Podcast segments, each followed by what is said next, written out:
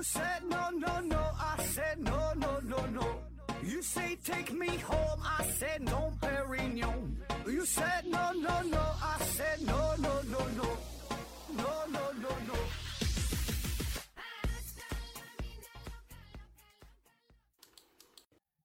拼命探索，不计后果。欢迎您收听《思考盒子》，本节目由喜马拉雅平台独家播出。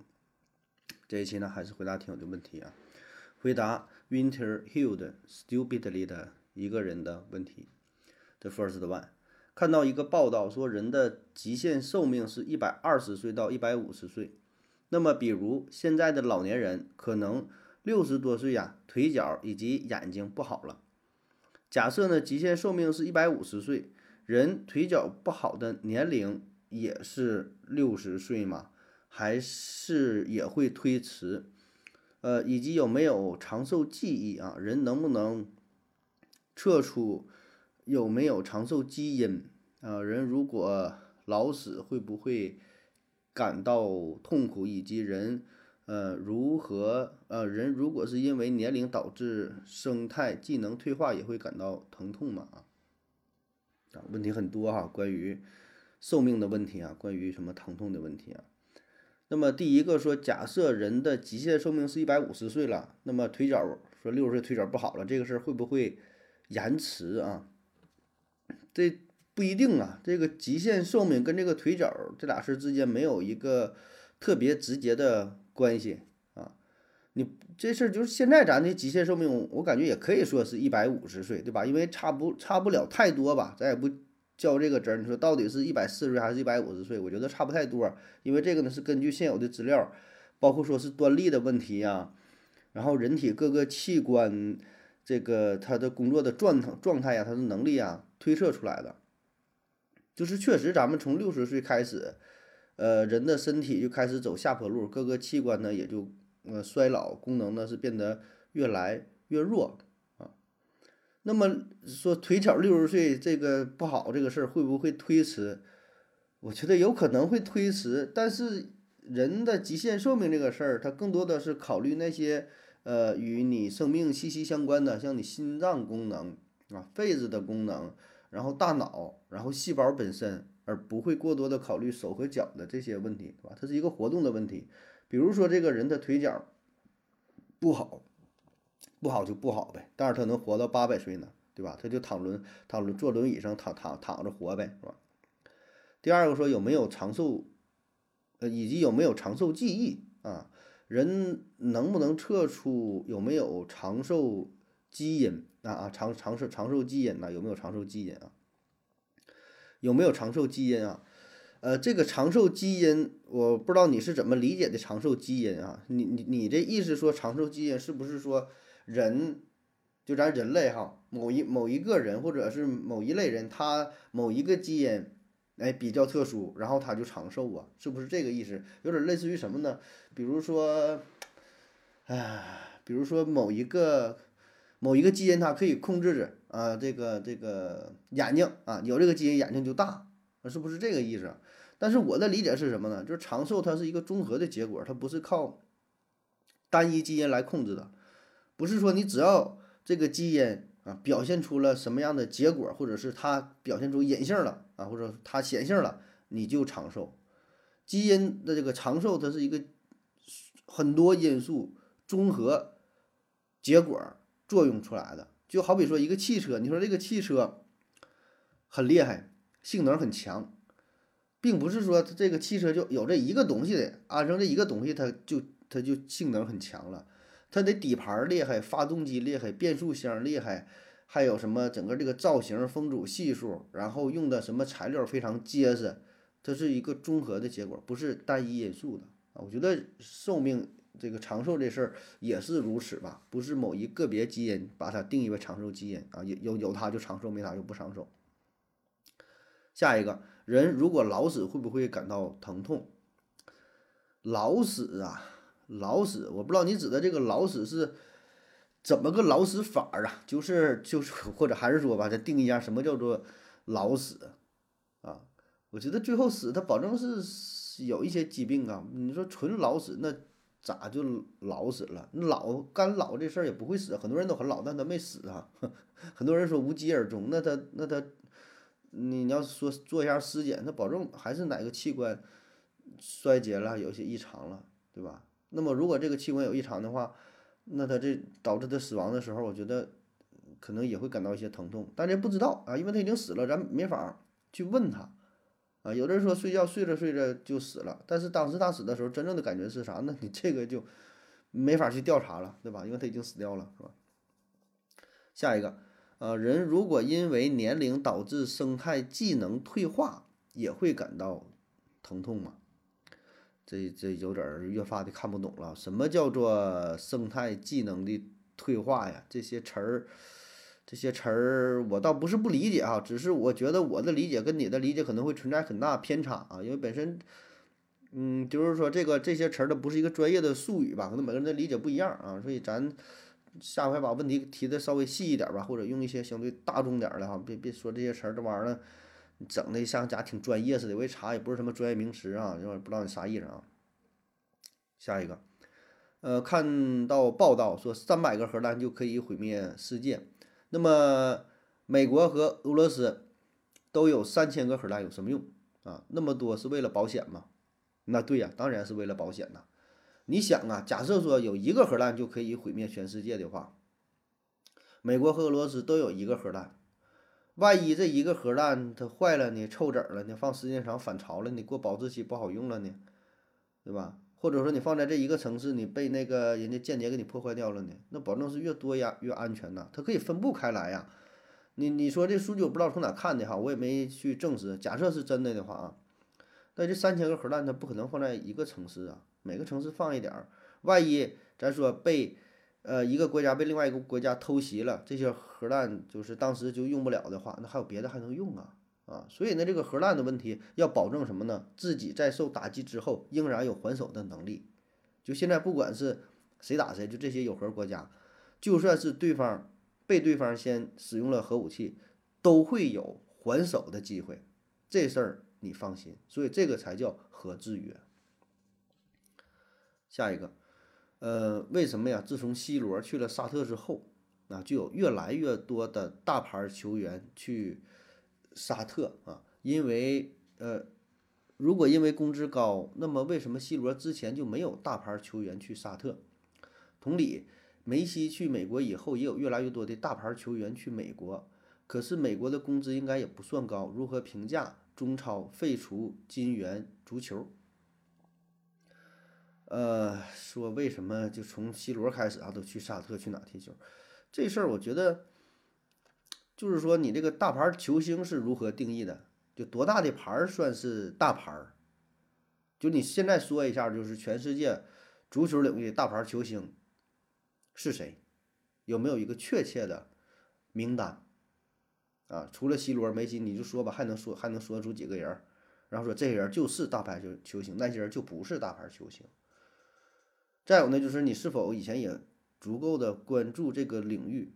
那么在 C 罗去沙特之前，是否有其他的球星也也去过沙特，或者类似于其他的这些足球不是特别厉害的国家？你是否关注过？那么去过这些地方的人，有没有你心中觉得是大牌啊？是不是你心中你只觉得 C 罗和梅西是是是是大牌啊？这我就不知道你是怎么理解“大牌”的这个词儿。啊，当然就是，呃，C 罗和梅西这种顶流吧，他不管做什么事儿吧，都会引起我们的关注，对吧？就是他干点啥，咱说可能他随地小便，他可能都会上新闻，然后说为什么 C 罗他会随地小便？那么谁都随地小便，只不过以前你没注意啊。然后说这些人为什么去啊？怎么怎么回事？到底为啥去？我觉得很简单，就是因为钱的事儿呗啊。我能想到就是钱，我就是这么肤浅啊，别的我就不理解了。然后说如何评价中超废除金元足球啊？中超，中超这事儿聊个毛啊！下一个说美国职业足球大联盟，呃，为封闭会员制，呃，是世界上少数没有升降级制度的足球联盟。没有升降制度不就比赛固化了吗？而且趣味性也少，这样的优点是什么？小熊猫梁回复说呀，NBA 没有降级制，啊，没有升降级制，中超有升降级制，显然这和比赛水平无关，啊，这关于这个比比这个体育赛事的问题啊。那么什么叫做升降机制啊？就是比赛呗，比的比的好了前几名，哎，这就是没事儿了。呃，倒数这几名，然后降级降到下一个，就是比如说 A 级、B 级降到 B 级里边，B 级里边表现好的到了 A 级里边这个集团继续比赛是吗？那么升降机制这是咱算是应该是比较多，对吧？足球、篮球啥的也经常听说，哎呀，这个保级成功了啊，这个马上下赛季要降级了啊。那么升降机制它的好处呢，就是优胜劣汰呗。可以保证联赛的质量啊，优秀的上来，不行的你就下去，哎，大伙儿这个竞争力是非常强的。第二呢，就是也增加了一些观赏性啊，就是只有水平比较接近的球队，这个比赛观赏观赏性才强，对吧？强手之间互相对决，你水平不行，你比啥比呀，对吧？有的比赛是，你说篮球比赛啊，是不是一百比二十啊？那你看看个毛线，没没什么意思。你这边太强了也没有意思，必须两个水平差不多啊。当然哈。那么取消了这个升降机制呢，也有它的好处啊，并不是说完全封闭它就固化了。取消了升降机制的好处有什么呢？比如说，它可以减少关键时期的假球、默契球，可以保证联赛的纯洁性。你想想，如果这种升降级的比赛，比如说到了比赛的最后这几场了啊，然后呢，排名前边的这几个和排名。排名倒数第几个？不是，咱说排名第一的和倒数第一的比赛，很明显，这个排名第一的怎么打他也是第一了。那个倒数第一呢，如果这场能赢，他就能保级哈。如果要是输了，可能就得降级。哎，那里边可能就存在着打假球的情况，对吧？给你点钱，你输赢无所谓了，你让我赢一场，哎，然后人家这边该赚钱赚钱，然后呢，输一场球无所谓，你那边保级成功，就是很多球队会会为了。保级的问题，那歪门邪道，这种情况就是咱就例子就不用举举了，对吧？看看这个中国足球、篮球什么这些事儿啊，这这就是过去非常非常多啊，基本有的都是明了哈。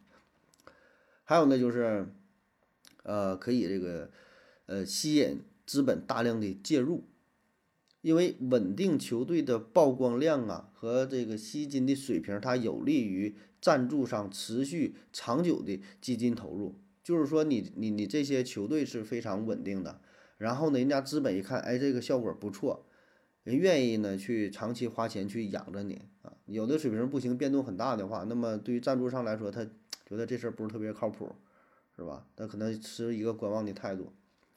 再有呢，就是呃，球队的容错率提升，年轻人的机会更多，因为这个比赛吧，它里边有很多的不确定性的因素。所以呢，对于这个年轻人来说啊，这种没有升降级比升降级制度的比赛呢，给他的机会呢也更多一些啊，没有升降级的压力。你有的这比赛不行了，夸这一赛季全都是降降去了，然后呢跟臭棋篓子下棋呢就越下越臭啊，所以呢年轻人的机会呢会少一点啊。如果这种固定赛制的话呢，可以高手之间进行切磋，可能年轻人机会就更多一些啊，便于。年轻人的培养，然后呢，也可以防止联赛当中，呃，某一个省份的球队过多。就什么意思哈？比如说，这个省啊有两个队、三个队，那么确实都很厉害。如果单纯考虑到呃升降级的问题，单纯拿成绩说话的话，那么这一个省的三个三个队都很厉害，那人家就都进到了上一个级别。而另外一个省就一个队儿还还不厉害，那就降级了。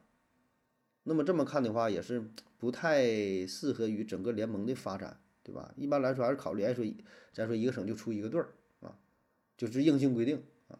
当然了，这里边咱不说没有绝对的好坏啊，就是说看哪个更适合这个国家的这种体育的发展，或者说它这个体育的目的是什么啊？兼顾人才培养，兼顾这个体育的观赏性，兼顾。呃，经济，对吧？这玩意儿还得还得还得赚钱呢，这些都都都是要考虑的啊。所以它是一个综合的结果，选择一种合适的方式啊。下一个，一些餐厅小店，尤其是连锁店，比如说包子店、面包店，包子到下班没卖没卖完会怎么处理？什么样的食材如果隔夜是吃不出隔夜的啊？啊，说这个包子剩了怎么处理啊？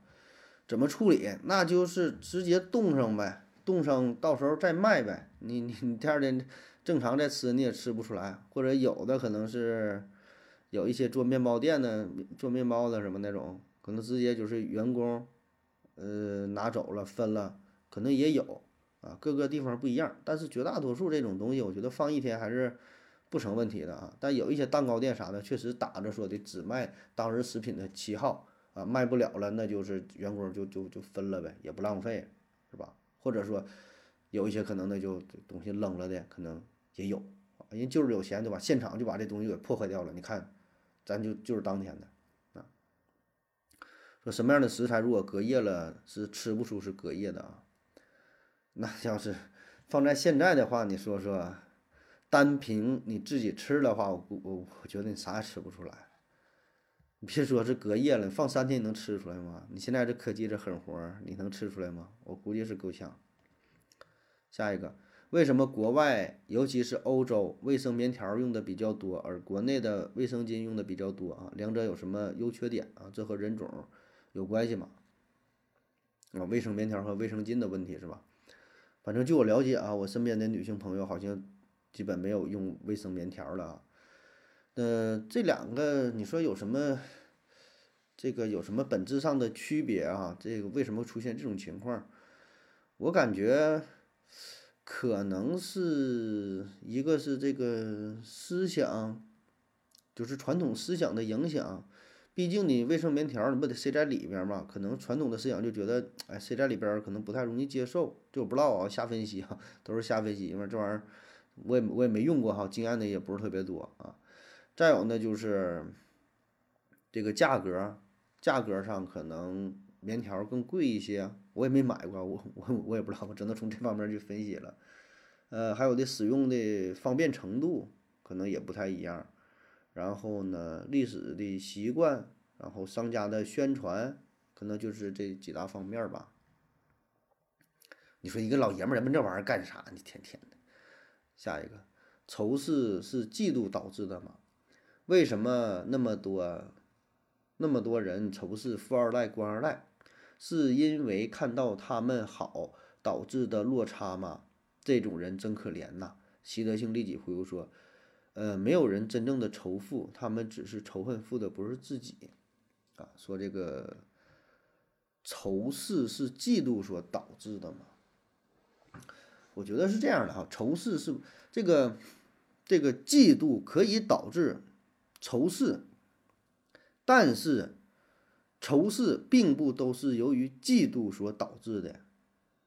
仇视的原因很多，比如说小明给小刚他爹给杀了，那小刚保证是仇视小明，想干死小明。但是这个事儿跟嫉妒无关，嫉妒是众多原因当中的一个，你不能说因为。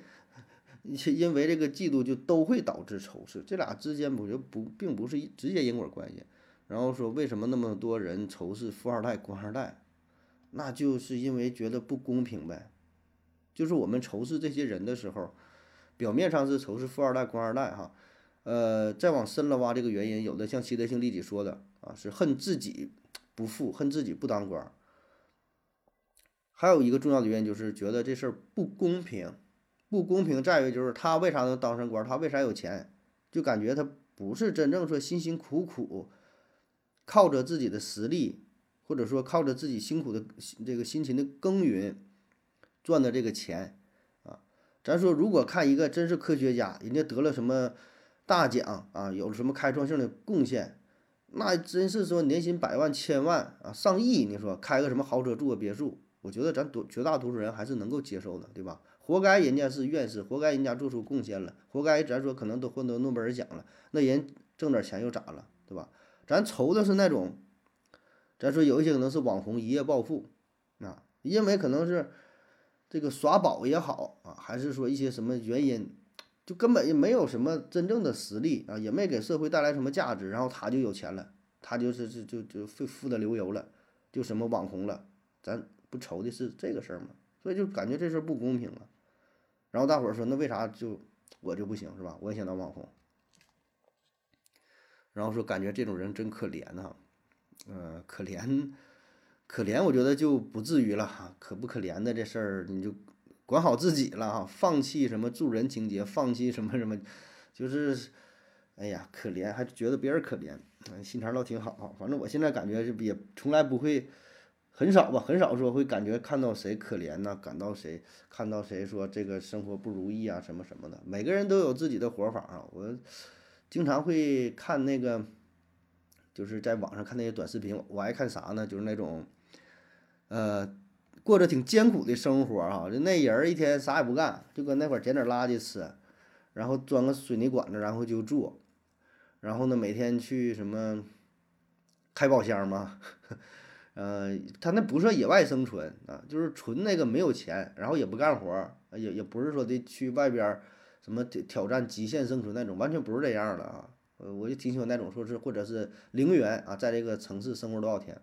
我就看那帮人就挺搞笑的，当然我看着就是娱乐的心态，人家那些可能有的是真的，可能也是有的就是摆拍，对吧？回家人家住大别墅呢，然后换身衣服出来就假装要饭，假装那个捡垃圾吃什么的啊。所以下边就也有人留言嘛，说的哎呀你这样怎么办呢？你也没也没交社保，以后上了年纪怎么办呢？然后呢，别的网友就留言嘛，说你看看人家那个播放量多少，看看点赞量多少，充电的多少。这一期节目可能等你等于你一个月工资了哈，那放弃什么助人情节，我觉得也是这样啊。什么可不可怜的？你先把自己管好吧，先把自己生活过好吧。嗯，下一个，这个受贿和被受贿哪个更可恶啊？受贿和被受贿啊，在木星扎猛子的沙鲁华回复说，被受贿是指什么啊？被强行安了个受贿的罪名吗？还是指？不接受，但是别人硬塞的不得不要，受贿和被受贿，受贿就是给别人钱了呗，是吧？被受贿就是接受别人的钱了呗。呃，哪个更可恶啊？更可恶啊！哎呀，你这个受贿这事儿呢，我倒是没接触过哈，咱也没到那个职位哈。但是作为医生呢，我是收过红包啊。我想说说，你说是。送红包这个人更可恶呢，还是收红包这个人更可恶呢？就是很多时候吧，呃，你说接下来我的话，你说我是洗白也好啊，说是为了为为了自己开脱也好，就有的时候呢，就是收钱这个人他也是挺无奈的，就是 你说这个，我就说收红包这个事儿啊，你做手术啊，完事儿患者家属给你红包啊，大夫不要。然后家属就想了，为啥不要呢？咋回事呢？哎呀，是不是给的少了啊？给的少，我就不行，那我再再再去银行再取点钱，他往上加钱，就怀疑自己说不要我钱这这不对。然后或者你再不要，啊这是为啥不要呢？怎么？哎，是不是我这个病特别严重啊，治不好了啊？或者这个手术复杂呀？他会想想这些事儿，你知道吗？所以呢，就是这个你也别说谁罪过更大啊，你也别说谁怎么严不严重啊。我感觉这玩意儿嘛，咱就是按法律说话，哎，你法律定啥就是啥。比如说送一千块钱的红包也好，或者是什么贿赂也好啊，送的这个人儿啊判十年，收的这个人儿你判五年也行，你判十五年也行，你法律上你写多少是多少，咱就按这个法律来就完事儿啊，也别说什么严重不严重，这个东西吧，咋说各有各的原因。他送红包，他送这个，他是这个这个受贿受贿的人，他是有他的目的，对吧？那么受这个行贿的人呢，行贿的人他有他的目的，他有他的诉求，他想要干啥，对吧？这行贿的人，受贿的人呢，他也是滥用职权，他也是反正都是违法乱纪的事儿啊。所以这玩意儿咱也别比了，什么谁重不重，他妈都都都都该枪毙的事儿啊。下一个。呃，假设办卡，比如充一万送五千，呃，充一万送一千。如果在我用了五千的时候倒闭了，剩下的钱应该如何退款？在木星扎猛子沙鲁华回复说：“不退呀，不知道你办卡的时候有没有阅读过协议哈？里面就有相关的说明。不过大多数人都不会看呐。办卡确实带来一些优惠，但必须承担一些风险，就和买彩票一样，没中奖会退钱吗？啊？”说这个办卡是吧？然后倒闭了，钱咋办啊？呃，按照民法典里的规定呢，是预付式充值卡，消费者啊遇到这种情况是可以要求退款的，你可以去报警。呃，下一个，虚位元首存在的意义是什么啊？虚位元首，虚位元首啊，这是与这个实权元首相对的，指的是呢，作为国家象征但缺少行政权力的元首，包括大部分君主立宪国家的国王，实行议会共和制的总统，以及部分英联邦国家的总督。哎，这叫虚位元首。那么虚位元首啊，在国家的政治生活当中，它起不了非常决定性的作用。但是说呢，它是一个国家的象征，它有一个象征性的作用。最典型的就像是这个日本啊，日本呢有这个叫天皇是吧？天皇，还有英国呀，英国有英国有这个英国女王是吧？后来那个英英国那个查尔斯王子是吧？就是他，他是有一个象征性的作用，因为这个是跟他国家的。体制是相关的啊，然后就作为一个历史的历史这么一个吉祥物啊，就这么一直呃保存下来了啊。它是一个国家的象征，它要有一个凝聚力啊。然后大伙儿呢可以哎一看啊，这个是天皇来了啊，这个是什么这个国家的国王来了啊，可以提高国家的凝聚力啊，它能有有点这个作用。下一个。总是看到说某某城市的某某景点是骗外地游客的，有这么夸张吗？在木星扎猛子的沙洛华回复说呀，几乎所有景点都是挣外地钱的，靠本地人的话早就倒闭了。呃，说这个某某景点是骗外地人的呀，呃，骗外地人这个情况咋说呢？不能一棒子打死吧？确实有一些景点呢做的很不到位。就是他做的就不到位，做的就不好的这种情况有，比如说有的地方旅游强制购物的，有的地方卖这个东西特别贵，像早些年某某地方卖这个大虾是吧？某某地方卖的什么一些所谓的土特产啊，吃一顿饭花这个好几千的，那我觉得这个他就是就是骗人的，这个没有什么可以可以可可研究的，对吧？因为你那个物价就是比当地的价贵很多，正常比如说这个大虾这这一盘。二十块钱，他这个景点在景区卖二百块钱，那你这明摆着就是骗外地人的，对吧？还有一些这个强制购物的，特别是跟团那种，那那不就是骗人的吗？啊，那么再有一点，我觉得比较骗人的地方就是各个景区啊越来越趋同，啊，就是你是特别是这种叫什么古古街呀，古街，你一看那个建筑都差不多，青砖铺地，然后两边的那个商铺那些建筑。卖的东西呢也都是差不太多啊，所有的一些小吃也都一样。你到这地方如果没有没有一个标志物的话，你根本不知道说这个这个景点是哪个古镇、哪个古街、哪个老城啊，基本都一样。我觉得这个也是骗人。那么还有一种骗人呢，就是一些人造景观，我觉得也挺骗人啊。它就是，哎，都是现在造的，所谓的一个什么塔也好，一个什么桥也好，一个什么楼也好啊，仿制的建筑。然后呢，也是收的门票呢，也是不便宜。我觉得这个也是挺骗人啊。这几种呢属于客观上的骗人，就这东西它确实是不太好的。还有一个呢，就是主观上的骗人。所谓主观上的骗人呢，就是你对这个景点的期望值太高了啊。比如说人家说是一个什么什么桥啊，这咱就不举例子了哈，否则对这个景点不好。你想，哎，我这个桥呢应该是挺好，到那儿一看那个桥那么点儿啊，就。就那么长一个小桥，还没有你家乡那个什么什么桥大呢。再说一个什什么什么什么池子，曾经谁谁谁在这洗过澡，你到这一看，我这啥玩意儿？不就一个坑吗？啊，就这就是就就就这就叫叫什么什么池子，还花不少不少不少钱。或者是看到一个什么什么楼啊，合计能多大呢？啊，或者看一个什么塔，啥玩意儿？什么塔呀？就这就就来这一趟啊，这就是期望值太高啊。但是没办法，名气很大，大伙儿都来看。对吧？你说感觉是被骗了，就是这种体验呢？咋说呢？我感觉这就是主观性偏强了。你也不能说那个东西骗你，对吧？那只能说你自己这个攻略没做好，你自己提前上网查一查，人家写了这个东西，这玩意儿就是这么个玩意儿。还有一些呢，就是你自身觉得，比如说这个物价挺贵，或者说是人挺多，整个这个城市如何如何的，到了大失所望啊，有的地方。你觉得这个城市应该很繁华，一看，整个这个旅游的服务都很不到位，吃啊住啊什么也都不行，或者说你期待的是看一个去哪想看油菜花啊，满什么也都是油菜花，但到地方一看，可能光秃秃的就那么几个啊。那么这些呢，你也不能说纯就是骗人吧，只是说跟你想的可能不太一样啊。所以旅游这个事儿嘛，咋说呢？叫听景，听景啊，不是看景。听你这景那都是很好的景色。你听我给你讲，你想去哪我给你讲，你听老老有意思了，可好玩了。你到现场一看完全不同，因为什么呢？你听到这个东西嘛，你是想出来的，在你大脑中幻想的，哎，叫自行脑补。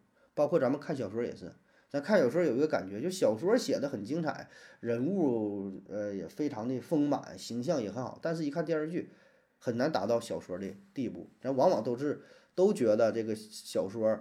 呃，没有哪个电视剧能够赶上小说，更别说超越小说了。特别是人物形象的塑造这一块，很难，很难。没有说，你说哪个是电视剧比小说好吗？改编的很好的，不太常见。这就是因为咱们看小说的时候，虽然它是一种文字的形式，但是它没有画面，这个画面是你脑补的。哎，那么旅游这个事儿也是如此，你都是听谁说？哎，我告诉你去哪哪哪旅游啊，什么什么小古镇呐，什么什么这个。呃，什么自然风光也好，瀑布啊、园林那啥，你看吧，老好了。他跟你讲的是挺好，可热闹了。然后你自己想的很好啊，但凡跟你幻想的不一样，那你就会很失望。所以呢，这事儿就是骗不骗的吧？该骗也得骗，对吧？人生的就是体验一下呗。你你不去一下，你怎么知道被骗呢？对吧？你被骗了，你是后悔这一阵儿；你不去的话，你后悔一辈子，总也没看着，总总惦记。下一个。侦破案件呢，是地广人稀难，还是说人多眼杂难？啊，说比如说拐卖，啊，这个办案的时候，嗯，哪哪个情况更难是吧？这个侦破案件的成功与否啊，我觉得并不完全取决于地广人稀，还是说人多眼杂，或者说这两个事儿对比意义并不大啊。重要的是什么呢？看，嗯，是否能够得到更多的。线索，线索是重要的，对吧？如果说你在一个人很多的地方，但是没有人提供线索，那也也没有用。人很少，但是哎，线索很清晰呀，发现了一些蛛丝马迹，蛛丝马迹，是吧？再有呢，就是也跟这个案子的性质和复杂程度有关。那么不同类型的案件，它具有不同性质和不同的复杂程度。比如说那个谋杀呀、抢劫呀、诈骗呐。它的侦破难度和侦破的方法也不一样，杀人有杀人的侦破的方法，抢钱有抢钱的这个这个侦破的侦破的方法啊。再有呢，就是你也得考虑到整个社会的协助和公众的支持啊。你有时候人很多，但是大伙儿不给你提供什么线索呢？你说人比较少的地方，有一个人恰好就看着了，然后非常醒目，就是人很少。然后呢，就有人提供一个线索，说我看到有一个面包车来了啊，车牌号没记住，但我看那车是什么样的。那你没有别的了，就这一个人，就这看着这个，这提供这一条线索，就这一个面包车，对吧？所以排查起来可能反而是简单了。这个来来往往的就这一个面包车，所以这两个它不是直接对比说哪个难哪个简单的，各有各的特点。下一个，盗版一个游戏很难吗？是不是只有只要掌握了一个游戏的代码，然后复制粘贴就可以盗版游戏啊？此外，假设我下载一个游戏，再上传到一个网站上，呃，用同样的画质看下载的和上传再下载的有区别吗？比如清晰度。在木星扎猛子的沙鲁华回复说呀，游戏技术层面是没有难度的，问题是盗版没有版权保护，打官司打不赢，甚至有牢狱之灾。具体的问题你可以问问王老师啊，他体验过啊。呃，说这个游戏盗版的问题啊，游戏盗版的问题，游戏盗版的问题，咋说呢？如果要是你就就想盗版这个事儿呢，是完全可以、完全有可能做到的哈。就是确实，那那你说什么游戏，所有的东西在黑客面前，它都是一个代码的事儿，对吧？这确实是有可能去实现的啊。但问题是你盗版完事儿，你干啥呀？你自己玩吗？你就是为了？这个游戏是付费的，然后你嫌贵吗？你盗版自己玩吗？还是你想盗版之后你在网上发布一下啊？危险性很大，对吧？你盗完盗版了，人不追究你吗？那你你想靠这个事儿赚钱啊，只能说是得不偿失啊。啊，然后说那个网站什么传传传视频的这俩区别哈，当然有区别了，它会压缩呀，清晰度会有变化。呃，人的左右脸是对称的吗？如果不是，为什么不是啊？不应该是对称的吗？然后卡洛斯杨回复说呀，先天后天都决定和影响了，呃，结果不对称的概率大于对称啊，说一般的都是不对称的，所以脸是不是对称的？呃，你要严格的说，那就是不对称的。严格的说，世界上没有完全对称的东西。你说吧，什么是对称的？它保证不是对称的啊！而且特别是对于脸这个事儿呢，是有很多研究了。就你自己这事儿，你你也能做到啊？怎么做？你就用非常简单的那种图像编辑软件，把一张脸从中间分成两半，然后左边和右边的脸分别做镜像，就是用左边的脸做一个镜像，变成右边的脸，然后把这个合在一起，右边的脸做一个向左的的镜像，把这个再合一起，你比较一下这三张脸，你看一看，它保证是不一样的。然后我看有的还研究说是把左脸 P 在一起之后。就是左脸和左脸的定向镜像拼成的脸，说是更好看、更完美。然后右脸和右脸的右脸和右脸的镜像拼在一起，就是怎么邪恶怎么的，就是有的研究特别细啊。这个，总之它就是不一样的哈。为什么不一样？哎，这谁说的？卡洛斯杨说的对吧？先天的和后天的，你看着没？这听咱节目上掌握精髓了啊。但凡是问关于人体结构啊、构造啊什么这这些事儿啊，都是先天和后天的因素啊。那么这里边呢，呃，咱说理论上是应该左右对称哈，但咱说为啥不对称？比如说你吃饭，你吃饭你能不能确保你左右腮帮子用的劲儿一边大，每一口饭都是左右对称的去咀嚼，能不能做到？从小到大每一次吃饭，你做不到就完事儿了呗。有时候左的左边用的多点，有时候右边用的多点儿。对吧？咱典型的吃那个嚼槟榔的，用一边嚼，那嘴嚼成那样的，那保证这是不对称呢。睡觉你能保证只冲不是不是？你能保证左右这个侧身，他俩的几率是平均的嘛？百分之五十的时间是向左睡，百分之时间是向向右睡。如果不能，那就不对称的。你咋的？腮帮子被压了，你左右压的这边压扁了，那边就鼓了，这不一样，对吧？包括说。你这个肌肉的问题、骨骼的问题，能不能百分之百一样？那不可能百分之百，差一个细胞呢，差一个分子呢，对吧？你抬这杠有啥意思啊？这还没说疾病的问题呢，你能保证自己点病没有吗？你整个这个脑袋、口腔的问题，对吧？呃，牙龈的问题，你整个这些，这不只是这局部，这旁边周围的肌肉呢，对这边有没有影响？皮肤的问题有没有影响？你影响多了去了。所以没有百分之百的对称，看起来差不太多，但只能说差不太多。你要说较真一样，那保证不一样。下一个，中国呀那么大，呃，有多少可以住人的土地还没有开发啊？以及为什么有人选择住在一些危险的地方，比如说洪水呀、地震啊？中国有多少既可以住人又不受自然灾害影响的地方？以及每个地方都有下水井、下水沟。啊，可是洞或者缝比较小啊，如何避免异物堵塞？还有比如淹水了，有多少是下水系统的问题啊？有多少是天灾？这问题问的怎么这么老长又这么乱是吧？第一个说中国那么大，有有多少个可以住人的地方还没有开发？那要说多也不多啊，要说不多那也挺多啊，毕竟咱祖国这么老大啊。那你说这个事儿呢，就不得不提胡焕庸线儿了，也叫黑河腾冲线儿啊，就是从呃黑河到腾腾冲画了这么一条线儿，然后呢，把咱祖国大致是分成了东西啊，其实它是它是斜的，也可以说成吧，也就是呃东南和西北吧，东南西北和两部分，基本是平均的哈，基本是平均的。然后呢，就是东南这一边儿，东南这一片儿哈。用了全国大约百分之四十四的面积，你看面积还稍微小点儿呢，百分之四十四的面积啊，这里边是养活了全国百分之九十六的人口。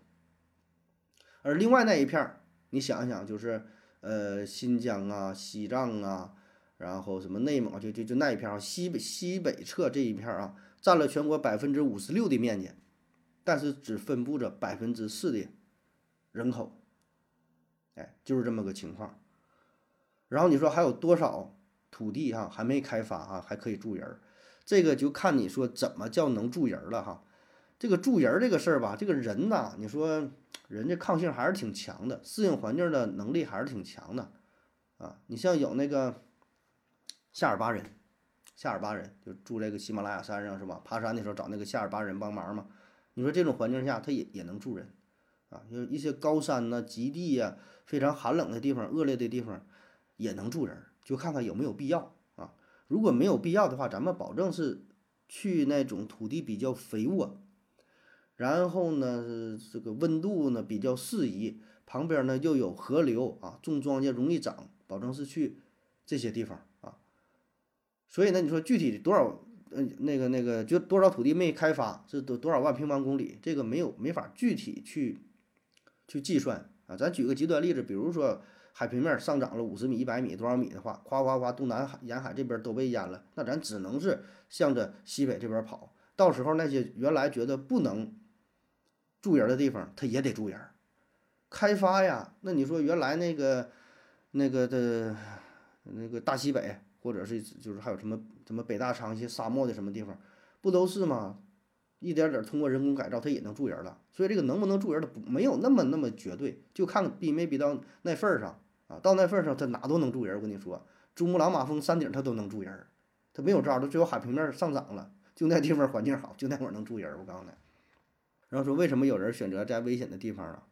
有洪水啊，又又是地震的啊，呃，这个原因很多呀。有一些原因呢，就是习惯性的啊，习惯了。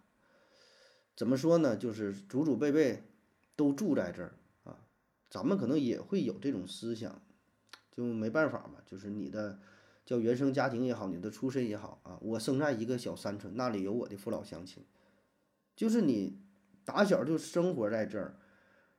自己呢又没有什么能力，就是先天你在这儿，再加上后天，你说你怎么走出去？没有合适的教育条件，特别是过去，整个这一个村儿可能连个学校都没有，啊，有人说我好好学习，完事怎么考大学？怎么是这个是一个想法，但很多时候他没有这个机会呀。现在可能说相对会好一点儿，又有什么支教啊，又有什么希望小学这些希望工程，这咱都听说过是吧？不就是这么回事吗？那原来你说就出生在那个深山老林里，整个这个村子里的人儿世世代代都生活在这里，他也不知道外边什么样，他想走出去他也走不出去，他走出去他去哪呀？去哪待着去？然后干啥去？你让他去这个北京啊，去这个三里屯啊，还是去浦东啊？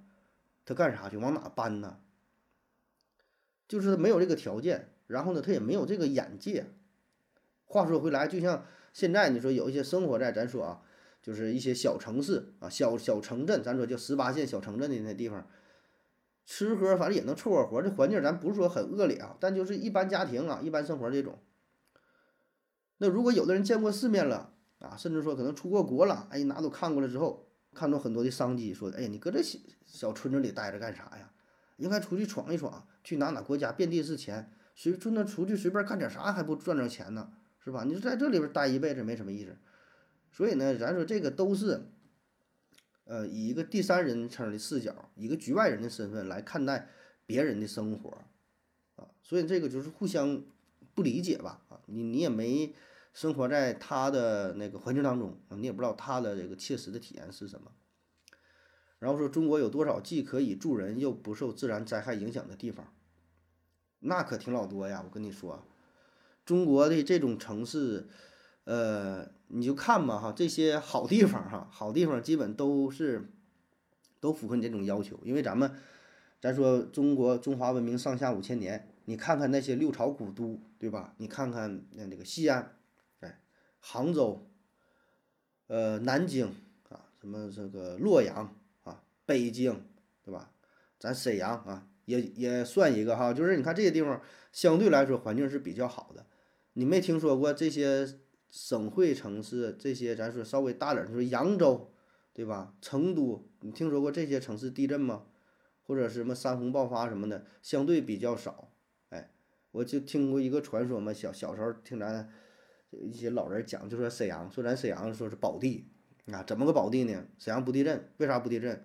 就是整个沈阳下边儿，它是一块大石头，它是一整块大石头，就整个沈阳下边是一整块大石头。然后说呢，就算是地震的话，它也是一个一个整整个整个它移动，就是非常非常稳定啊。当然就是老人就传说这个事儿嘛，就是咱们有有这个有这个传统啊，说找呃定都啊，还是说怎么的找这个龙脉嘛，是吧？说看哪个城市比较好，就这么多年了，呃，这些咱说相对地理位置比较好的城市呢，都是发展的不错，因为历经这么多年，起码呢自然灾害这一块儿它基本都可以避开了。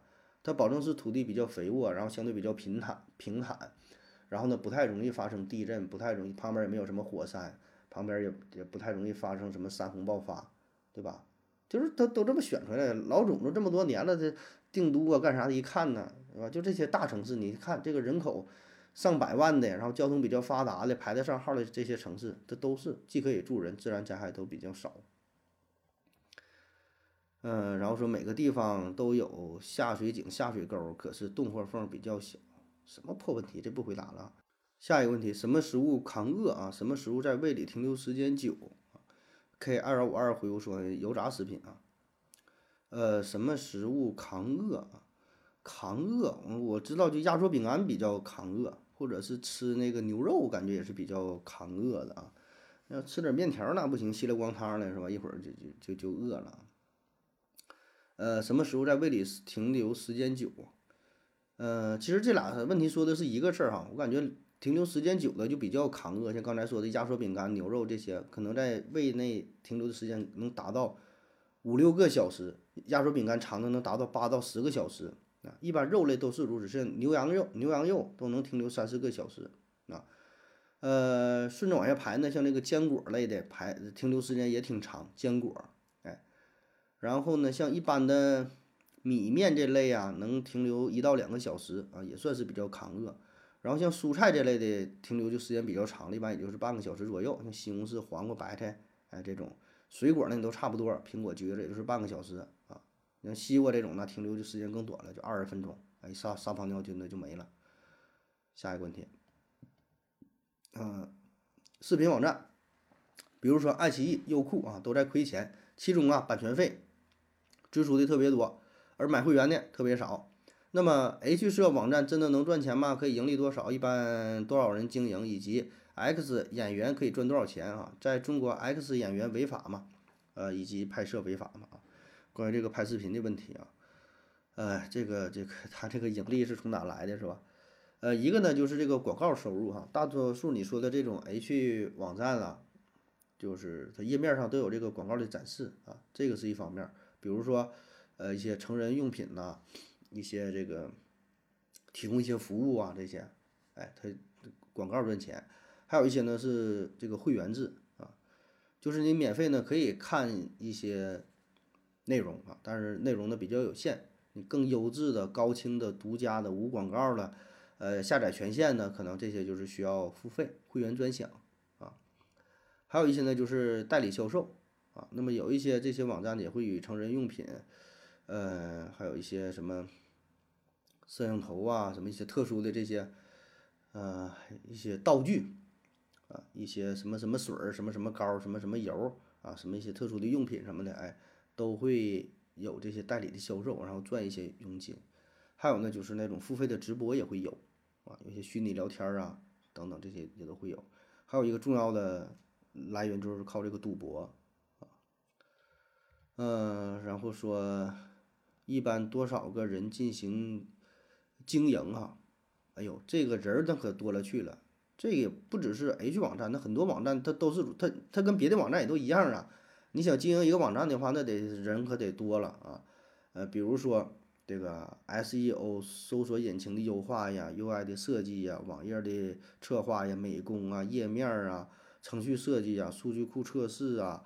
后期的管理维护啊，所以这个人还是挺多的，对吧？当然这也得看你具体网站的规模了啊。呃，然后说演员可以赚多少钱是吧？演员挣多少钱呢？你看你什么水平呗，看你戴不戴面具呗。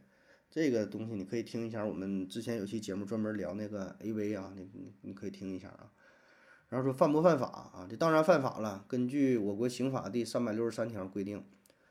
以牟利为目的制作、复制、出版、贩卖、传播淫秽物品的，处三年以下有期徒刑、拘役或管制，并处罚金；情节严重的，处三年以上十年以下有期徒刑，并处罚金；情节特别严重的，处十年以上有期徒刑或者无期徒刑，并处罚金或没收财产。然后呢，为他人提供书号、出版淫秽书籍的，处三年以下有期徒刑、拘役或管制，并处罚呃，并处或者单处罚金啊。明知他人用于淫秽书刊而提供书号的，依法依照前款的规定进行处罚。下一个问题，呃，如果睡觉的话，是不是越安静越好啊？多少分贝是最适合的？比如说夏天听着风声虫眠，是不是有助于睡眠啊？什么样的环境可以使人容易入睡？坎巴哈的野草回复说，听思考盒子容易入睡呀啊。说睡眠这个事儿哈，那个是不是越安静越好？首先可以告诉你，保证不是越安静越好，啊，咱之前做过一期节目是聊那个全世界最安静的地方是吧？是哪来着？微软的还是哪个公司出的一个实验室？它就是为了测试呃噪音的，比如说一些设备，它都是要求很高的，得测试一下它这个噪音怎么样。那里边几乎就是把所有的声音都屏蔽掉了。一个人在里边待着，你能听到自己心跳的声音、呼吸的声音，非常非常安静。然后就发出挑战嘛，说看谁能在里边待一个小时还是几个小时，就能给你多少钱。结果呢，一个成功的都没有，就是里边太安静了，安静的有点吓人。所以在这种情况下，你你就别说是睡觉了，你待着都难受，根本就睡不着啊。我想咱们很多人平时睡觉的时候也都有这个习惯啊，甚至说是一种毛病，必须得有点声才行啊。我我我就有时候也有这种感觉啊，比如说搁家里边。这个听个广播，听听着平台上一些播客的节目啊，一些优秀的节目，回到二零四九啊，呃，什么什么想不来别的什么了啊，或者是看电视，电视声音小点行，一关了还不行，就这边都打呼噜了，那边电视还得响着，哎，谁这时候谁把电视一关，一下就醒了，必须得有点声啊。然后呢，现在也有这种叫专门叫白噪声嘛，催眠的白噪声。你它就不是什么确切的什么声音啊，但是它得有点声，啊，有的是那种风声、雨声、读书声是吧？声声入耳啊，有一些什么大自然的声音呐，呃，下雨的声音，哎，下雨的声音这个是挺有挺有用的哈，滴滴答答的，就说它那个频率跟大脑的什么 W 波、伽马波什么比较相似啊，然后说跟你这个共振了呗，频率一样就就是容易睡觉啊。啊，当然，这个波段、这个频率啊，这个事儿呢，就是每个人不一样啊。你说具体多少分贝，每个人也不一样啊。太静不行，太响保证也不行。你找到一个合适合自己的也就完事儿了。下一个问题，三 D 动画为什么裸眼也能看出三 D 的感觉啊？三 D 动画这个事儿，哎呦，这个专业性就比较强了啊。这个这个，我想一想啊，三 D 动画，其实咱们所看到的裸眼三 D。它呢是原理就是运用了视错觉啊，视错觉，视错觉也叫做错视，就是咱们当人就是看物体的时候呢，是基于经验主义，或者是不当的参考形式的错误，然后呢做出的一个判断和感知，就是在很多时候看到这个东西并不是准确的，你觉得它是这样的，因为你以前看它看都是这样的，所以大脑很多时候它是不参与工作的。它属于一个惯性指导啊，觉得这东西就是这个，然后大脑它就不思考了。要不然的话，你每天这个大脑它会非常非常累，你知道吧？它也是在偷懒儿，看着这东西就误以为就应该应该是它啊。所以实际上很多时候我们会容易产生错觉，哎。然后再说说这个裸裸裸眼 3D 的事儿哈。那么裸眼 3D 啊，就是这种屏幕制造的 3D 效果呢，其实就是依赖于屏幕技术和人眼人眼的这个双眼视差。人眼的双眼视差呢，其实是屏幕技术可以达到裸眼 3D 的一个基础。因为人类的双眼视差啊，所以你才能有这种这种效果。就是我们的大脑啊，可以利用这种视差去估计这个物体到我们眼睛的距离，然后呢，实际上就它故意让我们大脑做出了一个错误的判断。我们没能真正的判断出它的远近的距离带来的效果，就是我们看到了一个立体的感觉，就是就是利用这个错误，让我们达到了呃三 D 的效果啊，不知道说没说明白嘛啊？下一个，人工钻石和天然钻石怎么区别？尤其是打磨好的钻石啊，以及从材质上来说，两者有什么不同？没有什么不同啊。如果你真的说的就是那种钻石的话，那就它就都是碳嘛，有什么不同啊？然后说怎么区别啊？怎么区别跟你有啥关系吗？你还能买咋的？还怎么区别？说那玩意儿说的就，一个是看它的发光特征，发光特征从这个发光特征上来看呢，天然钻石和人工钻石这个发光感觉是明显不同的。天然钻石呢，在长紫外线下是蓝色的荧光和少量的黄色荧光，在短紫外下呢是较弱的蓝光和黄光。哎，而人工钻石呢，在长紫外线下呢，它显示的光泽跟这是是不同的啊。然后呢，从它本身的颜色，还有这个钻石的纯净度啊，还有它的硬度，啊，那？说真多了，你这玩意儿跟你有什么关系？下一个，这个残奥会如何保证公平？比如说游泳，有的人胳膊短，有的人缺胳膊，有的人少腿儿啊，有的人缺的多，有人缺的少。如果不能保证公平，只看到体育精神，那么金银铜有什么关系？思维核子回复说，不同项目分得特别细呀，啊，那看来你对这个真是一丁点儿都不了解吗？它这个残奥会比赛，它会分很多个级别，会差的非常非常多。它会尽可能弥补你说的的这种这种不平均。比如说射击比赛，射击射击比赛根据运动员的残疾程度会分为 S H 一、S H 二两个级别，然后 S H 一又分为 S H 一 A、一 B、一 C，S H 二也分成二二 A、二 B、二 C，下边有很多很多个级别。然后它这里边。有的是因为上肢残疾不能承受枪的重量的，得用这个支架的，哎，有的是因为就是有的坐轮椅的啊，有的还有高轮椅、低轮椅的，就是很多很多种，分的特别细吧。这个项目，像这个游泳比赛，游泳比赛呢里边有这个肢体残疾的，有视力残障的，有这个这个智力问题的。你看，哎呀，有一个哪国的嘞？我忘了哈，有一游游泳里边有一个，就说自己那智商比较低的，但他四肢特别健全，然后就然后跟中国人比嘛，中国最后就给那小子就赢了。他就是说自己智商不是说自己智商低，他测试确实是智商低，但他四肢非常健全，占很多的优势啊。游泳比赛里边也是分的那个级别是特别特别多啊，就就总之一句话吧，这里边会进行分级，特别细致的分级，尽可能达到一种相对嗯平均平衡的状态啊。下一个，如何理解不务正业？比如说，比如说为退役的运动员参加综艺或者是呃直播拍短视频，算不算不务正业？马斯克搞推特算不算不务正业啊？哎呦，这算不算不务正业呀？这玩意儿，我觉得这个就是还是语文的问题，定义的问题啊。首先，咱说什么叫不务正业，然后看一看这些人的所作所为是否符合这个标准，对吧？那么不务正业，这是一个汉语的成语，意思是丢下本职工作不做。去搞其他的事情，哎，出自《金瓶门词话》啊。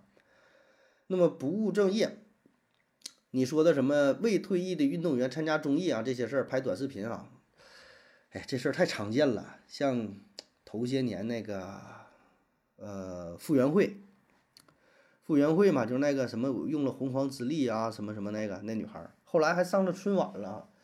反正我是觉得有点不可理解啊，你就上春晚可以。但是你还表演什么综艺节目？这我觉得是，哎，不知道导演咋想的。然后呢，还有像那个杨明、范志毅上那个吐槽大会，不知道各位是否看过哈？我觉得挺好的，特别是范大将军的这个吐槽，我觉得是那个呃叫什么脱口秀界的天花板了啊！能跟他有一拼的就是罗永浩那场哈，《甄嬛传》啊，那个我觉得这俩是说的就挺搞笑的，挺有意思的啊。这这这，你听范志毅那讲的也是讲那个足球篮球的事儿，也挺搞笑的啊。然后还有拍短视频的也有啊，像那个张国伟是吧？张国伟粉丝早就过千万了吧？没事儿整点那种搞笑的短视频。那么这些事儿算不算是不务正业哈？其实重点就在于他是否丢下了本职工作。就人家如果干这些事儿，没丢下本职工作，搞其他事情，我觉得无所谓，对吧？每个人所有的的时间不可能都放在自己的工作上。你说我作为一个医生，我做音频节目，这个算不算是不务正业？那你说我不可能每天二十四小时都做手术啊？那我出去吃个饭算不算不务正业呀？我吃个饭，我拍个视频算不算不务正业？我拍拍个短视频，那你说我这个算不算是那个那个什么带货什么？我也没带货，我就拍个短视频放在抖音上了，我这算不算不务正业？所以这个界限就很模糊就是看你是否影响到了本职工作呗啊，反正就就是我个人感觉这些都不算，都不算，算什么不是？愿意干啥干啥呗啊。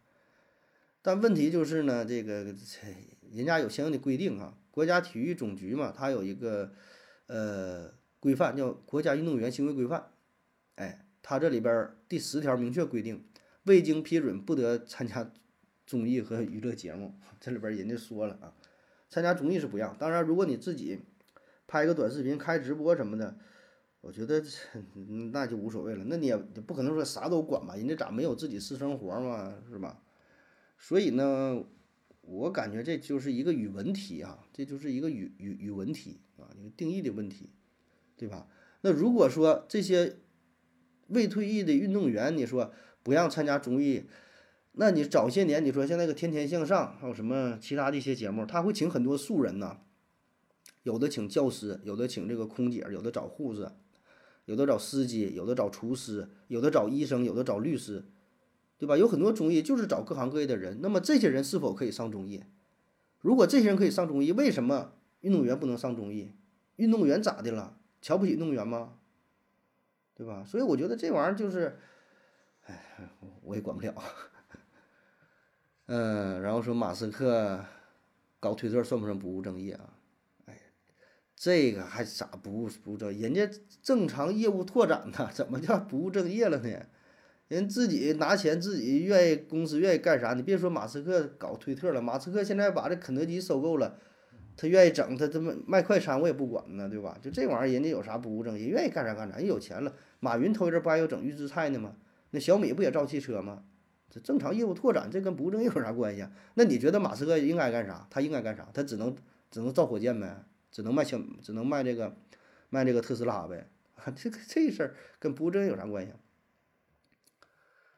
下一个，战争，尤其是大规模的战争，是不是能使科技迅速发展？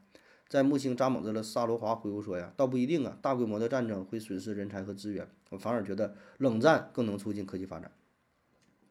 说这个战争能不能促进科技发展啊？呃，只能说有可能哈，确实战争在一定程度上有可能促进发展，呃，但是也可能会阻碍社会发展，这就是一个硬币的两面呗，对吧？就是咱回看一下历史。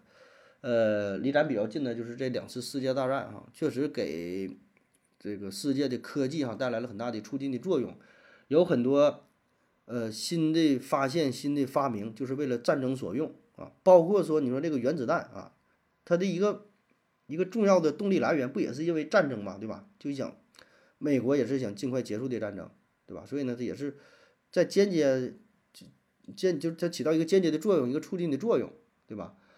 然后呢，还有一些是什么呢？就是本来是军用的东西转到民用的，这东西更多了。军用转民用，军用转民用的，像那个吉普车，什么太阳镜啊、微波炉、充气娃娃，还有什么什么这个尼龙，尼龙有这个尼龙的丝袜是吧？原来尼龙也都都这些都是战场上先用的比较多的，像一些什么橡橡胶啊，是一些什么，哎呀，什么化工的用品呢？原来都是军用，后来转民用的，对吧？就是独立发展，为了战争。